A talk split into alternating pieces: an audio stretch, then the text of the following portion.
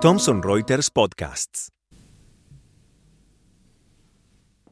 Estamos con el doctor Marcelo Pepe, que es profesor adjunto por concurso de Derechos Reales en la Universidad de Buenos Aires, también es profesor en la Universidad Nacional de La Plata, en UCEMA y en la Universidad Notarial, además de ser abogado y consultor, bueno, muy especializado en temas de derechos reales y derecho inmobiliario. Doctor Marcelo Pepe, muchas gracias por su visita.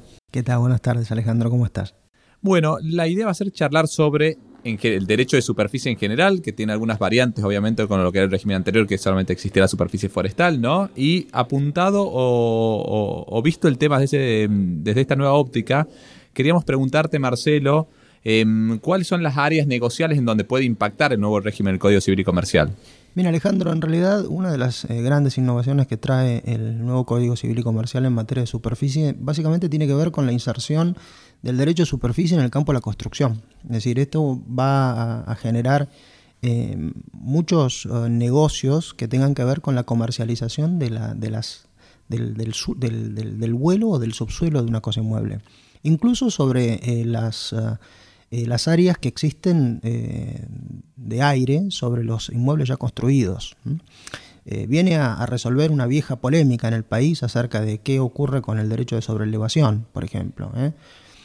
Pensá, por ejemplo, en la comercialización del subsuelo a través de la construcción de grandes emprendimientos con independencia del suelo. Entonces ahí el propietario lo que va a poder hacer es bifurcar o desmembrar jurídicamente el derecho que tiene sobre el suelo, lo construido sobre el suelo, y comercializar en forma independiente y autónoma eh, el, subsuelo, por ejemplo, cierta parte del suelo o cierta parte del vuelo con proyección al espacio aéreo. O sea, la verdad que mm, es una, buena, una buena alternativa el derecho real de superficie, sobre todo porque le va a permitir por una larga duración al, superficiario, 70 ¿eh? años en el campo de la construcción y 50 como teníamos en la superficie forestal, tener un derecho real de naturaleza independiente que va a también poder él mismo comercializar y va a poder enajenar a través, por ejemplo, del sometimiento de lo que construya el régimen de la propiedad horizontal, por ejemplo. O sea, van a poder convivir dos grandes regímenes en el país, el derecho de superficie y el derecho de la propiedad horizontal a través de la comercialización bajo este,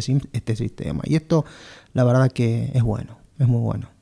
Y viendo ahora, eh, vos mencionabas recién la industria de la construcción o la actividad de la construcción, ¿Qué ventajas o desventajas a primera vista se podría ver del nuevo régimen en la materia? Mira, uno de los puntos que va a ser importante tener en cuenta cuando se instrumente este derecho real va a tener que ver con las indemnizaciones al superficiario cuando se extinga. Es decir, el problema de qué va a ocurrir cuando extinguido el derecho real, como dice el artículo 21-25 del Código Civil, el propietario haga suyo, el propietario concedente haga suyo todo lo construido, plantado o forestado. Esto va a generar digamos, eh, regulaciones contractuales complejas. ¿eh? El Código Civil establece la indemnización a cargo del superficiario, pero establece unas pautas que son meramente supletorias de la, de la voluntad de las partes. Importante establecer, por ejemplo, de qué manera eh, va a quedar indemnizado el superficiario, por ejemplo, de qué manera las partes van a regular los derechos de terceros.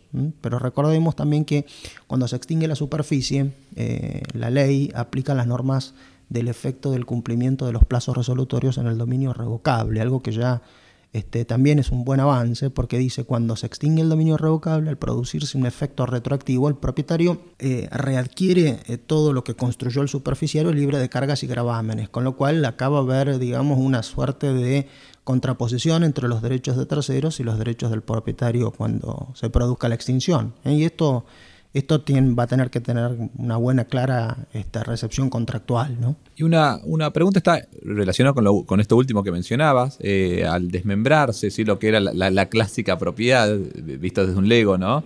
Eh, ¿Cómo jugaría la defensa de ese derecho de superficie con la defensa del derecho de dominio o cualquier otro derecho real? O sea, ¿quién tendría más, o sea, si el propietario podría defender el derecho de superficie o viceversa? Mira, en realidad, como se aplican las normas del dominio revocable, el código en el artículo 1965 cuando regula el dominio revocable, le da al propietario revocable las más amplias facultades del titular del dominio. Con lo cual, el superficiario frente a amenazas o frente a riesgos que tenga la propiedad superficiaria va a poder eh, ejercer todas las acciones que podría ejercer el titular revocable, es decir, durante el tiempo en que dure su dominio. Va a poder ejercer la acción reivindicatoria en caso de desposesión, va a poder ejercer acciones posesorias u otro tipo de acciones reales como por ejemplo la acción negatoria.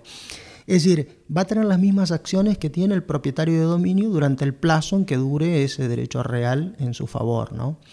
Eh, y, el titular de dominio también, pero también es importante no solo ver este punto, sino también pensar que eh, ambos conservan la disponibilidad durante el plazo en que dura la superficie del derecho, con lo cual podría, por ejemplo, el propietario eh, hipotecar el suelo o el subsuelo cuando no lo concede. Podría transferir el suelo subsuelo y estos derechos tanto respecto de la superficie cuanto del suelo, no solo son transmisibles, sino también son heredables, porque es un derecho real, a diferencia del usufructo o uso de habitación, que no es vitalicio, o sea que frente a la muerte del titular de la superficie y durante el plazo legal subsiste este derecho real en cabeza de los sucesores, universales en este caso, por el plazo legal. Seguro. Y como última pregunta o eh, algo que nos puedas mencionar respecto a Em, ¿Habría algún aspecto eventualmente que ajustar en la normativa o algún descalce que pueda generar respecto, no sé, podría ser respecto a la actividad notarial o algún aspecto registral que, porque puedas estar viendo? Dificultad práctica me refiero, ¿no? Mira, eh, por suerte hay algunas DTRs como la DTR 315 que de alguna manera eh, da muchas soluciones acerca de la, em, digamos, eh, de la, del método de inscripción, ¿no es cierto? Y utiliza el sistema de, submatriculación, es decir, crea una submatrícula correlacionada con el folio original, es decir, la mecánica eh, o la técnica registral, en los términos del artículo 38 de la Ley Nacional Registral, está bastante, digamos, avanzada en este sentido en cuanto a las DTR, y esto genera certezas, te diría yo, en cuanto a los derechos de terceros, y, en cuanto a la técnica de, ser oponible, el derecho real. Te diría yo que una de las eh, desventajas que podría llegar a generar esto desde el punto de vista de la tradición jurídica argentina tiene que ver con que eh, los adquirentes de derechos reales sobre cosas quieren derechos perpetuos y esto es un derecho realmente, esencialmente temporario. Y bueno, este es un punto que hay que, hay que mirar. ¿no? Este, no se podría pactar un plazo superior al que establece la ley y desde el punto de vista de la perpetuidad, bueno, la superficie genera esta, esta, esta especie de contradicción entre la negociabilidad de un derecho autónomo, e independiente, y el carácter temporario que tiene. Pero bueno, es insalvable esta, esta, esta crítica que te hago porque en realidad los plazos máximos son de orden público y entonces no podrían las partes pactar un plazo superior ¿no? al legal. Y además hay que tener en cuenta que si bien las partes en el dominio revocable común, digamos el tradicional, pueden evitar el efecto retroactivo del cumplimiento de la condición, acá nos parece que no se podría. Entonces esto es un tema, ¿no? El dominio es un dominio temporal, dominio, eh, la propiedad superficial es esencialmente temporal. Esa sería, te diría yo, una de las cuestiones que podría, ¿no es cierto?, desalentar la Constitución en la práctica, pero tengamos en cuenta que 70 años no es un plazo eh, desdeñable, ¿no? Y ya está, está funcionando bastante bien en otras áreas, en, las provincias, así que te diría yo que, bueno, ojalá que, que ande y, que, y que funcione bien. Bueno, doctor Marcelo Pepe fue muy claro en sus conceptos, le agradecemos mucho su visita. No, por favor, muchísimas gracias a ustedes por la invitación.